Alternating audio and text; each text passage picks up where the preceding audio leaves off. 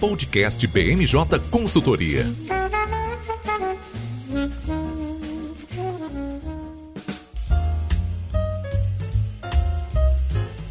Pessoal, eu sou Fernanda César. Estamos começando mais um BMJ Podcast. Como sempre, trouxemos um time de especialistas para comentar os temas mais relevantes da semana. E após uma semana e uma pausa que a gente deu no, nas edições do podcast, voltamos com muitas atualizações, principalmente no Congresso Nacional aí, abarcando todas as movimentações que tivemos, tanto na Petrobras quanto nas investigações do ex-ministro da Educação. Hoje comigo, nosso consultor de análise análise política, Érico Oyama. Tudo bem, Érico? Tudo bem, Fernanda? Bom, antes do podcast a gente combinou uma pauta, aqui na prévia da gravação a gente combinou outra, espero que te, até o fim se mantenha, mas o Brasil não é para fracos, né? Feliz de estar aqui de volta. Bom, Érico, você falou uma coisa que é realidade, não é para fracos, e eu acho que cada vez mais a gente está ficando com as pautas envelhecidas, né? Por isso a gente vai atualizando ao longo do nosso podcast. Também para comentar aí possíveis movimentações de CPI dentro da Câmara e toda a pauta de preço de combustíveis no Brasil, está aqui comigo o nosso consultor, Leon Rangel. Tudo bem, Leon? Tudo bem, Fernanda, Érico, olá, ouvintes. Olha, Fernanda, eu já tô, assim como o Érico mencionou, eu tô achando você muito ambiciosa aí, porque quando você falou todas as movimentações, se a gente for fazer todas aqui, a gente acaba esse podcast amanhã. Isso é uma verdade, né? O Brasil não é feito para quem acompanha só alguns episódios, a gente tem aí todas as movimentações, a gente já comentou aqui no podcast, a gente vai trazer as atualizações mais recentes e repercussões, né? A gente quer saber o que que isso vai afetar tanto o nosso bolso como as eleições no final do dia. E ao longo do podcast também iremos é, apresentar um áudio dos nossos consultores de infraestrutura comentando sobre as ameaças de greve dos caminhoneiros e vale combustíveis. Toda uma pauta aí bem interessante que está acontecendo no âmbito federal e que pode ter impactos também nas eleições. Nada de novo, né? Nessa época, tudo tem impacto nas eleições e a gente está aqui para comentar trazendo aí já o Leon, que comentou que o cenário está complexo. Daí, pelo menos uma palhinha pra gente do que aconteceu nos últimos dias e em que pé que a gente está pra gente poder começar a comentar esses impactos. Bom, Fernanda, é até difícil falar porque aconteceu tanta coisa em tão pouco tempo. Eu acho que eu nunca vi o setor de energia tão, pelo menos em anos recentes, tão empolvorosa quanto ele está agora, né? Com essa questão dos combustíveis. Que às vezes, quando eu paro para tentar organizar cronologicamente tudo, eu me sinto naquele desafio do Pulp Fiction, né? De que dizem que é impossível colocar o filme em ordem cronológica. Acontece uma coisa semelhante aqui. Mas o que eu acho que é relevante a gente falar é o reajuste que teve no, durante o feriado que passou aí na semana passada, o feriado do, do, dia, é, do dia 16 de junho, teve um novo reajuste por parte da Petrobras dos combustíveis fósseis, gasolina e diesel. E acho que a partir daí começou um, um novo ciclo de reações dos políticos que já não estavam com aquela relação muito, é, relação muito amigável com a Petrobras e tentando terceirizar um pouco a culpa do, da escalada dos preços que tem pressionado não só os caminhoneiros, mas toda a inflação no Brasil. Hoje a população né, já reclama até de reajuste semanal de alguns produtos no supermercado e tem muito a ver com o preço dos combustíveis. Então, José Mauro Coelho, o presidente da Petrobras demitido, autorizou o reajuste a gasolina em 5,2% e o diesel em 14, alguma coisinha. Foi um reajuste que não corresponde a tudo que eles precisam reajustar de fato no preço para manter a paridade internacional, mas é, eles sentiram essa necessidade porque a gasolina já ia bater 100 dias sem nenhum reajuste e o diesel já estava fechando aí quase 40 dias. E o Bolsonaro, claro, não gostou absolutamente nada, muito menos a base dele no Congresso pelos impactos que isso tem na própria pesquisa e na competitividade eleitoral dele. A gente fala aqui, aguardando a saída do, da pesquisa Datafolha, daqui a pouco a gente talvez consiga comentar isso ainda nesse podcast, mas esse aumento influencia diretamente nessa popularidade, né? Vamos ver como é que isso vai ser avaliado pela população logo mais. Já existia então, acho que todo mundo sabe, é, bom, o José Mauro já estava demitido, porque o Bolsonaro tinha, em 40 dias, já nomeado um outro presidente. O outro presidente só não o Caio Paes de Andrade, do Ministério da Economia, ele só não foi formalizado ainda presidente, porque depende da Assembleia Geral do Conselho para eleição e formalização desse nome. Mas a pressão ficou muito grande, surgiu a ideia de uma CPI. Essa CPI fundada na, eh, veio por parte do Congresso, do Arthur Lira, o presidente da Câmara, representando o chamado Centrão, também do Bolsonaro, para investigar a diretoria dentro do que eles acusam é, um papel da diretoria aí de não cumprir com a, sua, com a função social da Petrobras, com a função social da estatal e só, visual, e só mirar no lucro para os acionistas. Então, enfim, tentando terceirizar um pouco essa culpa que tem muito a ver com o cenário externo, inclusive, da guerra da Ucrânia. E aí que começou todo esse chabu. Com a questão da CPI, a CPI investigaria os, a diretoria hoje em posse, toda a repercussão negativa durante o feriado e final de semana, o José Mauro Coelho resolveu renunciar à, presidência, abrindo espaço para o Caio Paes de Andrade, o novo presidente nomeado, potencialmente já assumir o cargo é, no final dessa semana. É, a previsão era que ele antes assumisse o cargo em julho, em meados de julho, mas isso vai ser adiantado é, para não deixar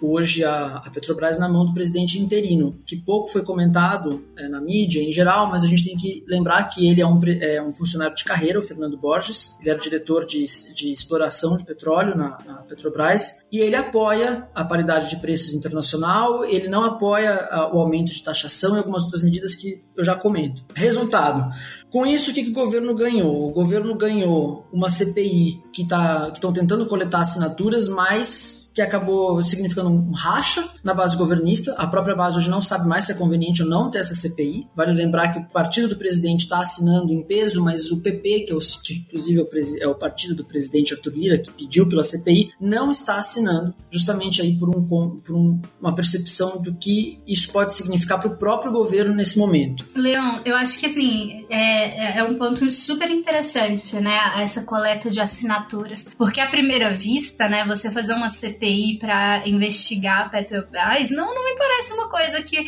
é, o próprio governo ia querer, né? E veio dali, né? A, a ideia inicial. E a oposição se aproveitou, né, ali bem rapidamente da pauta para sequestrar ali o assunto e transformar numa pauta que privilegia, obviamente, a campanha do, é, do ex-presidente Lula uh, na eleição. Então, me parece que agora, em um segundo momento, né, pensando com a cabeça mais fria, eles estão recuando, né, dessa, dessa questão da CPI, porque de fato viraria um duelo ali, né? A gente já comentou que é, Bolsonaro e Lula não devem se enfrentar em debates, mas se tornaria quase isso ali dentro da CPI, né? Ah, potencialmente é, esse era o caminho que ia ser seguido. Depois quero até ouvir a opinião do Érico a respeito. Mas só para finalizar o panorama, Fernanda, o que aconteceu então foi um desespero que já vem de algumas semanas, acho que todo mundo que está acompanhando aí a questão dos combustíveis. É que, enfim, a CPI é uma das ideias, né? Mas eles continuam inventando mil e uma propostas legislativas e caminhos alternativos para baratear o custo dos combustíveis é, para os consumidores. E se não para os consumidores, pelo menos para aqueles potenciais que dependem disso, os profissionais, no caso caminhoneiros, motoristas de aplicativo, etc. E a partir daí, Fernando, a gente pode depois até comentar aqui com um pouco mais de calma, as propostas são muitas, muitas, né? Desde projetos de lei até medidas de como vamos conseguir subsídios e a quebra do acordo, agora à tarde, que o governo tinha de ressarcir os estados, né, com a PEC 16, para todo mundo que reduzisse a zero o ICMS sobre energia e outros bens essenciais, como transporte, telecomunicação. Ele ficou aí no, por um fio, porque agora eles querem achar verba justamente para é, financiar Vale Gás, Vale Diesel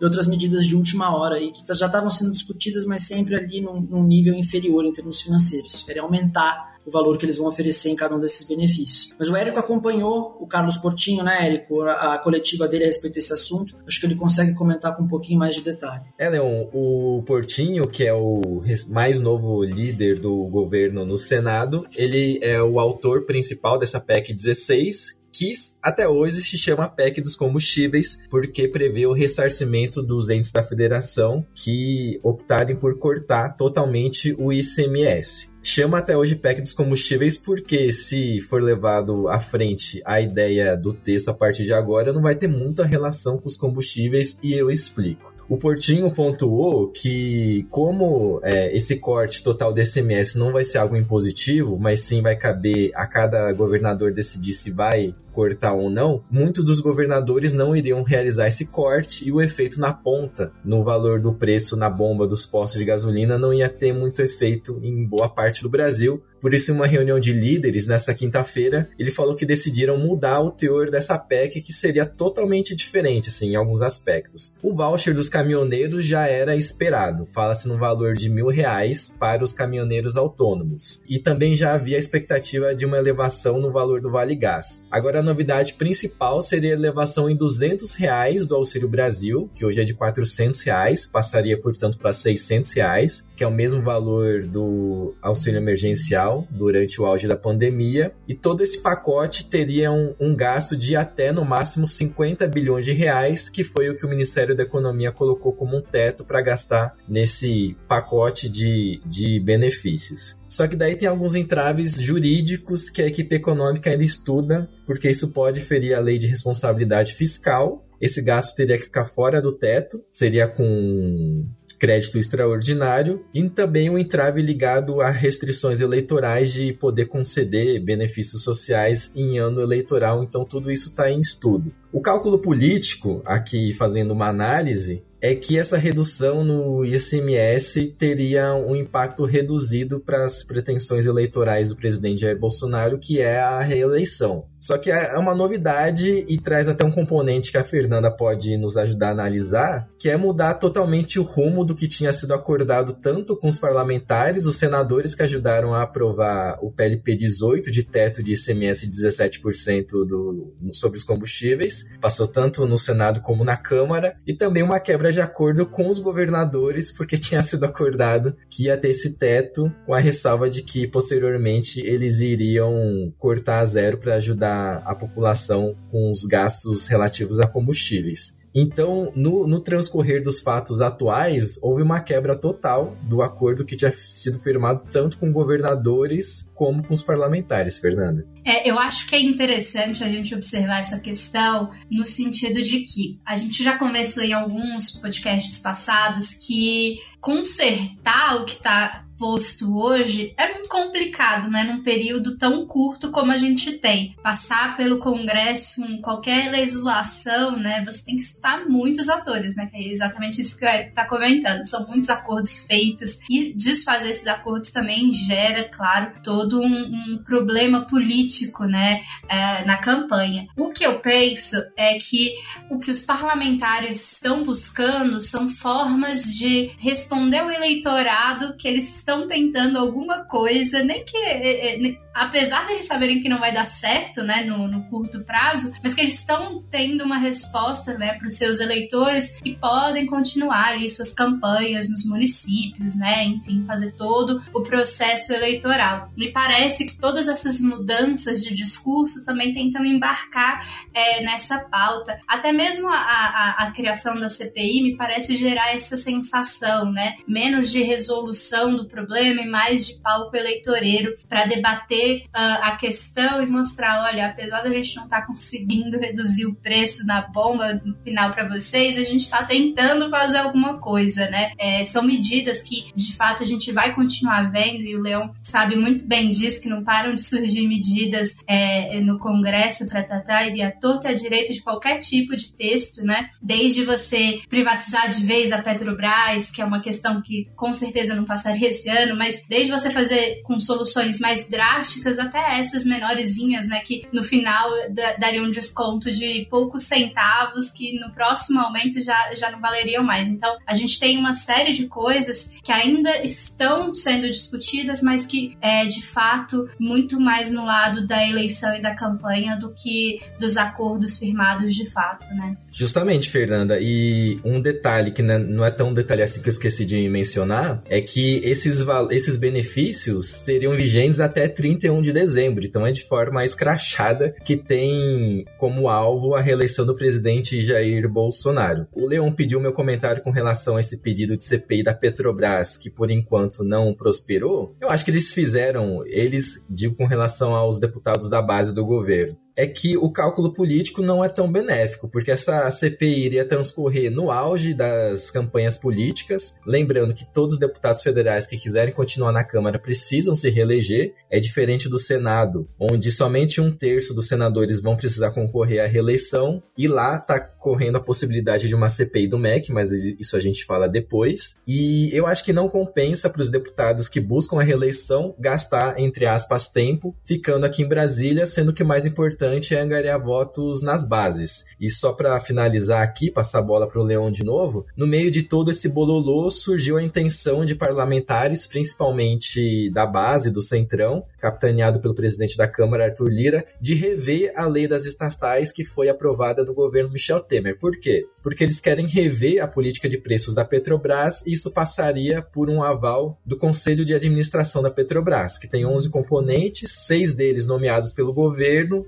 mas para mudar esses componentes é preciso uma série de exigências técnicas ali. Essa lei das estatais, para relembrar rapidamente, foi aprovada na esteira da Lava Jato para tornar menos aparelhadas as estatais, ter menos influências políticas, para os componentes das estatais terem um perfil mais técnico. Como hoje o Conselho de Administração da Petrobras é composto na maioria por técnicos, os técnicos são contra rever essa política de preços da Petrobras. O que, que o Centrão quer? Rever a lei das estatais para conseguir colocar aliados lá no Conselho e ter maior facilidade de mudar essa política de preços. É outra discussão que surgiu no meio de todo, todo esse escopo envolvendo as discussões a respeito dos combustíveis. Não, Eric, você tocou num ponto que eu acho que é o, é o central de toda essa questão, né? É como interferir no preço hoje praticado pela Petrobras, que ao mesmo tempo que joga para o eleitorado, como a Fernanda falou, ele tem, pode ter um efeito contrário na própria campanha pelas consequências disso no curto prazo. E aqui, para não entrar em grandes análises muito né, aprofundadas, mas o que é essencial a gente saber é que o Brasil ele não é autossuficiente hoje em combustíveis, né, gasolina e diesel. A gente tem que importar uma parte disso porque a gente não tem capacidade de refino no Brasil. A gente até tem o petróleo para produzir, mas a gente não consegue fazer o refino disso. E a partir do momento em que a Petrobras, que ela tem um aspecto de monopólio nos preços do Brasil, ela interfere nesse preço, quem importa o, o, o que falta desses combustíveis para o Brasil não tem mais, se ela estiver segurando o preço, eles não têm mais um incentivo para comprar ao preço internacional lá fora e trazer para o Brasil e ter que revender por um preço baixo aqui e levar prejuízo. Então, em essência, esse é o grande problema do governo hoje. Ele quer interferir nesse preço, mas ele não sabe como fazer isso sem que isso cause um, um cenário de escassez. E, no caso de, não é nem bom, a escassez ainda poderia em alguns casos ser revertida, mas o, a questão do diesel em específico que está muito delicada por conta da guerra na Ucrânia. Trazendo aqui um elemento internacional, hoje existe uma escassez de diesel internacional, por isso que os preços estão muito altos, e no caso da gente represar o preço do diesel domesticamente, significa que talvez a gente não consiga importar um produto que já está disputado lá fora. Ou seja, isso aconteceria no, no poderia acontecer dependendo das previsões que a própria Petrobras andou divulgando para o governo durante a campanha eleitoral. Então é uma batata quente que está na mão do, do, do, Congresso e do governo que eles próprios não sabem resolver. E aí é por isso também que tem essa profusão de tanto se taxa mais o lucro da Petrobras ou se não taxa, qual é a implicação disso para o restante do setor de petróleo e gás no Brasil, os outros players privados, medida provisória ou um projeto de lei para alterar a lei das estatais, como o Érico falou, mas aí qual seria o limite desse, dessa interferência de preço? Enfim, hoje o que se trabalha, do que a gente ouve nos bastidores em Brasília, é a hipótese do Caio Paes de Andrade assumir e conseguir represar novos reajustes, pelo menos até depois da eleição, é, sem fazer grandes outros alardes, talvez uma mudança ou outra ali na metodologia, mas sem desconsiderar totalmente o cenário internacional. Né? Até porque ele teria pouco tempo para fazer mudanças muito profundas, é a avaliação também que, que se faz. E eu acho que é um discurso aí, né? Uma mudança de discurso. A gente sai do, do nível das ideias, que eu acho que é o que o Congresso anda fazendo com a apresentação de todos esses projetos, né? Já vamos fazer uma redução para vamos tentar não aumentar mais. E é uma mudança que para você transmitir para o eleitor é muito difícil, né? É muito dolorosa. Olha, a gente vai continuar, vai tentar continuar da forma que está, mas não tem perspectiva nem se a gente consegue consegue fazer isso. Talvez seja por isso que tenha é, surgido a questão da CPI que o Bolsonaro continua né, apoiando. Eu acho que é importante destacar, né? A gente está comentando aqui sobre como ela pode se voltar à campanha e como a oposição pode sequestrar né, essa pauta, mas o Bolsonaro vai continuar usando esse discurso é, enquanto a Câmara fica segurando para não de fato se tornar uma realidade. Então é, é, é um cenário complexo complexo, né, é, meninos? Assim, e penso eu que a gente vai continuar comentando bastante, porque não me parece ter uma solução clara. E no meio desse cenário complexo saiu a pesquisa Datafolha que tanta gente esperava e o quadro para o presidente Jair Bolsonaro até melhorou do último levantamento para esse. No último, a distância entre o presidente Jair Bolsonaro e o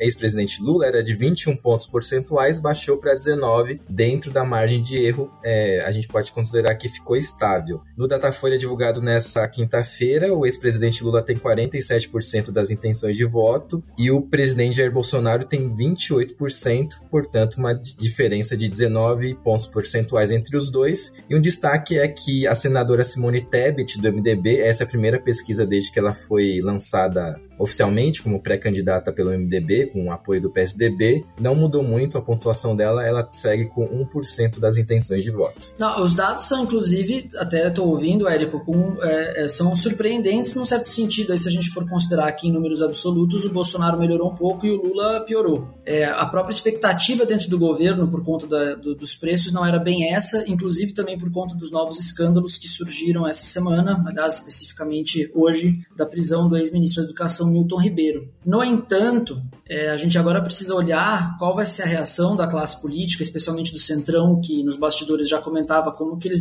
desembarcariam, né, alguns partidos ou alguns políticos, é, como eles desembarcariam do governo se o cenário continuasse ruim para o Bolsonaro. A gente vai ver se essa subida de alguns pontinhos percentuais do Bolsonaro ajuda ele a manter o Centrão com ele mais um pouco, ou se os políticos, observando que ainda foi dentro da margem de erro, consideram que esse é um fechamento de semestre bastante ruim para um candidato à reeleição eleição, né? A pesquisa foi feita nos dias 22 e 23 de junho, ou seja, quarta e quinta-feira, já com a população sabendo da prisão do ex-ministro da Educação, Milton Ribeiro, que aliás é o próximo assunto que a gente vai abordar aqui, e por enquanto não teve maiores impactos, né? Tanto o reajuste no preço do combustível como a prisão do ex-ministro não teve muito impacto, houve até uma melhora de um ponto percentual nas intenções de voto ao Jair Bolsonaro, passou de 27 para 28%. Em relação ao Lula, no dia na pesquisa do fim de maio ele tinha 48%, agora ele tem 47%.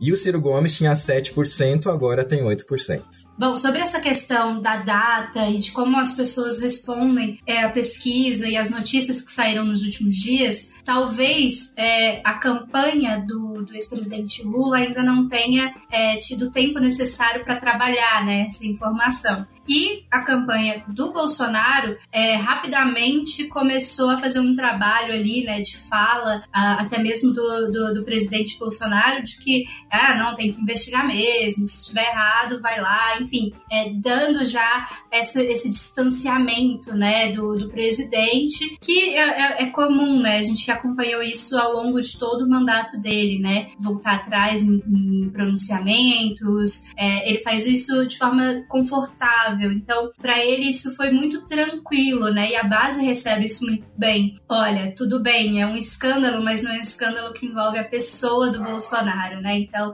é, talvez seja uma explicação. Gente só vai saber de fato se isso tem um impacto uh, real né, nas intenções de voto daqui a um tempo e se entrando aí no nosso próximo assunto, a CPI sair do papel, né? Porque ali sim vai, vai se tornar um ambiente bem eleitoreiro, né? E de ataque ao atual governo, porque se a gente recordar, né, quando o escândalo de fato surgiu, o, presidente defendeu o ministro no primeiro momento, né? E não, não, não teve esse distanciamento que ele apresentou agora. Então é uma oportunidade que o Senado vai ter, né? A oposição dentro do Senado vai ter de atacar a, a gestão do, do, presidente Bolsonaro de uma forma mais direta. E essa CPI do MEC, Fernanda, que deve ser instalada no Senado, é muito mais factível do que o da Petrobras. Um, porque é uma CPI mais típica, geralmente CPI é instrumento de oposição, existe muito mais vontade política e o número de assinaturas é menor. Claro que proporcionalmente o número de parlamentares do Senado também é menor, mas quem está encabeçando esse requerimento, que é o Randolfo Rodrigues da Rede, falou que já tem o número de assinaturas necessárias, que são 27, mas que ele vai aguardar até a próxima terça-feira para conseguir mais três assinaturas que são aguardadas, para ele ter uma margem caso algum senador desista e mesmo assim o requerimento continuar de pé. Nesse caso, a CPI é muito mais factível, porque boa parte dos senadores não precisa concorrer à reeleição, e no caso é a oposição indo para cima para conseguir, quem sabe, desgastar a figura do presidente Jair Bolsonaro diante dessas denúncias e desse fato novo que a prisão do ex-ministro Milton Ribeiro foi liberado nessa quinta-feira, mais que a operação da Polícia Federal mirando repasses irregulares de verba no Ministério da Educação. E algumas observações também que vale a gente ressaltar, alguns senadores da tropa de choque que defendeu o presidente Jair Bolsonaro na CPI da pandemia, lembro de um deles, talvez o principal Eduardo Girão, vão precisar estar em campanha e não vão ter muito tempo para defender o, o, presidente Jair Bolsonaro. O Rodrigo Pacheco, que é o presidente do Senado, disse que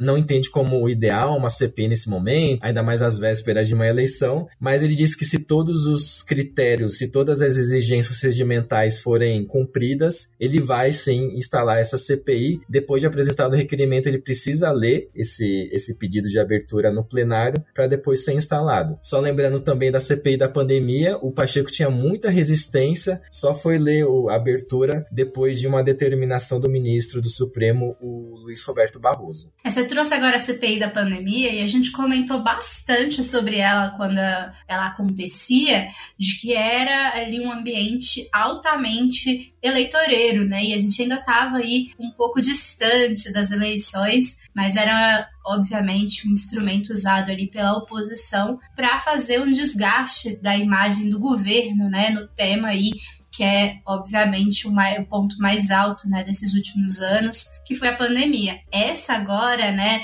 é o, o escândalo que vem com isso, é, e toda essa repercussão que pode ter, claramente vai ser utilizada aí. E no meu entender, no meu ver, é, casou certinho na semana para a gente até esquecer um pouco da CPI da Petrobras, né?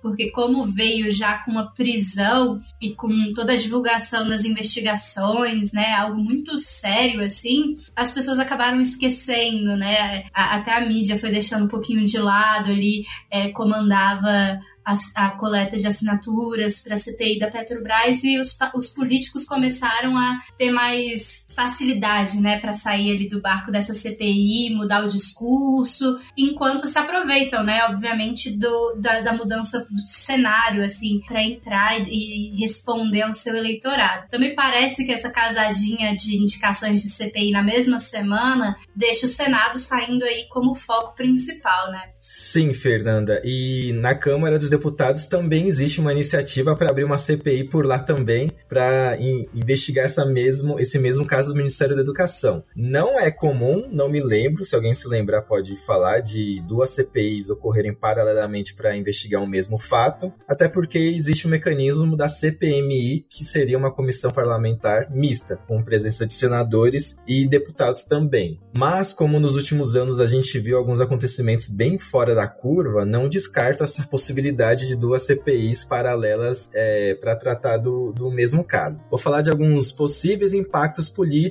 dessa prisão do ex-ministro. Em termos de retórica, de narrativa, é, a campanha do presidente Jair Bolsonaro perde a possibilidade de usar aquela narrativa de que nunca houve um caso de corrupção no governo dele. Tinha discursos que o presidente Bolsonaro falava até um número de dias, três anos e não sei quantos dias, para falar que havia uma uma lisura total no governo dele, diferente de outros, falando de forma indireta do, do governo do PT, o que seria um, um adendo muito importante na campanha atual, ainda mais porque o principal calcanhar de Aquiles do PT, no caso do ex-presidente Lula, são as denúncias de corrupção, especialmente no caso da, da Lava Jato. E aqui uma curiosidade, só para mostrar como o mundo dá voltas, é que no dia da prisão, na quarta-feira, o presidente Jair Bolsonaro usou o mesmo argumento que o governo do PT usava durante a Operação Lava Jato, dizendo que é sinal de uma polícia federal independente, forte e que trabalhe no governo sem interferência, ou seja, mudam os governos, mudam as bandeiras ideológicas, mas os discursos são os mesmos. E agora só dando um passo para frente para enxergar as possibilidades do cenário político, eu entendo que vai depender muito do que o Milton Ribeiro vai revelar, se ele vai blindar de fato o presidente Jair Bolsonaro, se ele vai ficar em silêncio, vai tentar segurar a bucha ele mesmo, ou se ele vai para cima do centrão. Só para fazer um retrospecto, essa verba que é investigada e destinada só para aliados é referente ao Fundo Nacional do Desenvolvimento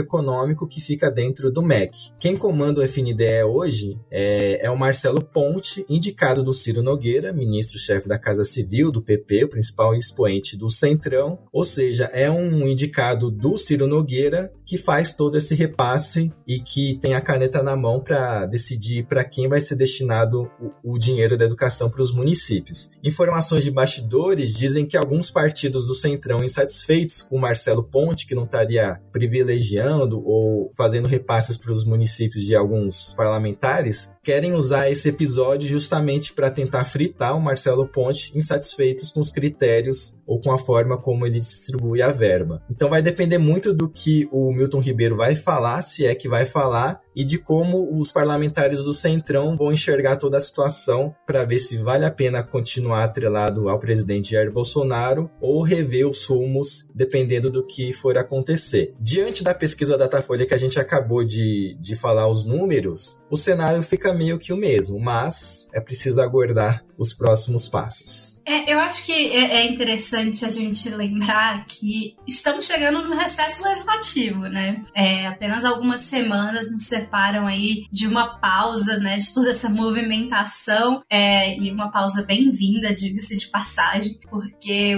o lobista não tem um segundo de paz nesse país. Mas é, a gente precisa entender que toda essa mudança de cenário ela vai também alterar os discursos né, dos candidatos. E também assim a gente pode esperar uma abordagem diferente né? É, o Érico trouxe essa, essa comparação né, dos, dos discursos que o PT fez no passado e que agora o Bolsonaro também faz das investigações. E isso é comum. Toda vez que a gente tem uma troca assim e, e enfim aconteceu várias vezes gente viu esse paralelo acontecendo mas vai ser ser interessante é, saber como eles vão aproveitar isso nas campanhas nos próximos meses e como eles vão fazer isso crescer é, nas pesquisas, né? A gente já viu que esse cenário se concretizou e era algo que a gente vinha falando há mais de um ano, né? Que a terceira via não tinha força, não tinha fôlego suficiente para é, entrar nessa disputa de fato, e isso está mais do que concreto, né? Hoje a terceira via está ali mais para um palco é, político para poder aumentar a sua base dentro do Congresso, né? Que é onde a briga de fato vai ser interessante. Mas a gente vai ter aí um segundo semestre, se de fato essa CPI for constituída, bem movimentado, cheio de é, intenções. A gente pode esperar que eles é, cheguem na CPI com habeas corpus, né? E não respondam nada também, né? É um cenário bem factível. Ou eles façam esses tipos de acordo aí durante a investigação aí já direto com a polícia para revelar alguma coisa. Não sei ainda qual vai ser a relação, né? Porque o MEC, é, a gente vale posicionar, né? Dentro de todos os ministérios que a gente tem, é um que tem o orçamento, né? Um dos maiores orçamentos. Então, realmente envolve, quando a gente fala de orçamento, né? Envolve muita gente, né? Uma cadeia de pessoas que estariam implicadas aí nesse esquema, se ele for de fato comprovado. É, inclusive, né? As, os próprios locais que receberam né, essa destinação. Então, é, tem muita coisa para rodar ainda sobre esse tema além de todas essas movimentações, né, a nível de congresso sobre CPI e investigações de modo geral, nós também continuamos com as ameaças de greve dos caminhoneiros, né, toda essa é, movimentação dos combustíveis aí geram um impacto direto para a classe, enfim, eles têm problemas bem graves né, na, na categoria que vem sendo discutido ao longo dos anos e sempre tem essas ameaças de, de greve. Por isso, nosso consultor de infraestrutura, Matheus Jungs, encaminhou um áudio para gente analisando toda essa parte que vocês vão ouvir agora. Olá, o meu nome é Matheus Jungs, sou consultor da BMJ em temas de infraestrutura e hoje eu venho falar sobre uma das principais repercussões do último aumento de preços do diesel e da gasolina, que são as novas movimentações por possível paralisação dos caminhoneiros. Após o anúncio do último reajuste de preços do diesel e da gasolina, alguns representantes dos caminhoneiros voltaram a se manifestar sobre uma possível paralisação da categoria. Em um primeiro momento, os posicionamentos de maior repercussão foram do Wallace Landim, mais conhecido como Chorão, que é presidente da Associação Brasileira dos Condutores de Veículos Automotores e foi uma das lideranças da greve de 2018. Nessas últimas tentativas de mobilização por uma paralisação geral da categoria, o Chorão tem feito críticas diretas ao presidente Jair Bolsonaro e também tem desvalorizado as movimentações do governo em resposta ao aumento de preços, como a abertura da CPI da Petrobras e também o pagamento de auxílio mensal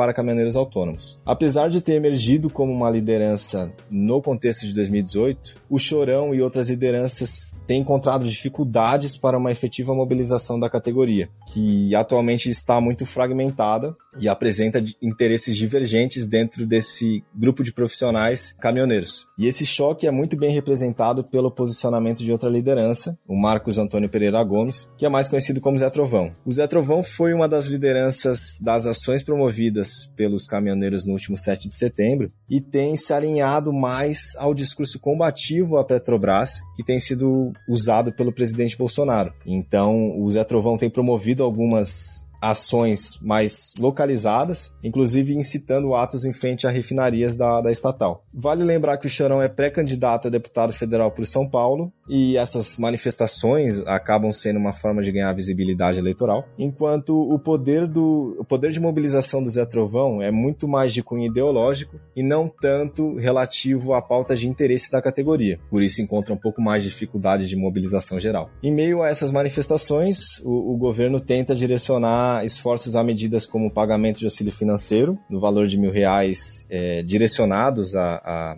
caminhoneiros autônomos, e há uma tentativa de redução dos danos dos repetitivos aumentos do, do preço do diesel. E essa alternativa buscada pelo governo se enquadra na agenda de programas voltados à categoria dos caminhoneiros, que vem sendo tocada ao longo da atual gestão. E esse movimento de concessão de benefícios tem contribuído, pelo menos em certo nível, para frear o ímpeto de paralisação dos profissionais que usufruem de tais programas. E também cabe lembrar que o governo tem lançado mão de medidas coercitivas, principalmente por meio da obtenção de liminares que proíbem obstruções nas estradas, com a possível aplicação de multa a quem de fato bloqueá-las. Dessa forma, nesse cenário de dificuldades, segue não havendo uma tendência de paralisação dos caminhoneiros. O cenário possível é o de manifestações isoladas, de pequenos grupos, assim como vem ocorrendo nas últimas tentativas de mobilização em outras oportunidades. Sobre isso, acho que o importante agora é saber da categoria dos caminhoneiros autônomos se mil reais que o governo pretende conceder de auxílio aos caminhoneiros é suficiente para arcar com os recentes aumentos de combustível. Um vídeo que circula na, no WhatsApp, nas redes sociais do Chorão, ele mostra que para encher um tanque de caminhão lá em São Paulo, fica mais de dois mil reais, ou seja, mil reais dá para colocar meio tanque de caminhão. Então, acho que a conta que precisa ser feita agora é se mil reais são suficientes e se caso o SMS fosse zerado, qual que seria o impacto na vida de um caminhoneiro que roda X quilômetros por mês? Fica até a dica para os meus colegas jornalistas que dá uma boa pauta. Mas agora, acho que o X da questão para saber se vai ter greve ou não é saber se esses mil reais de voucher para os caminhoneiros são suficientes ou não. É uma realidade, né? A gente vai ter aí essa pauta rodando por algum tempo também. Bom, pessoal, nosso podcast está chegando ao fim. Gostaria de agradecer aos nossos convidados dessa semana e aos nossos ouvintes. Como sempre, para ficar por dentro de outras informações sobre o cenário brasileiro, siga a BMJ nas redes sociais. Esperamos vocês nas próximas semanas. Até mais!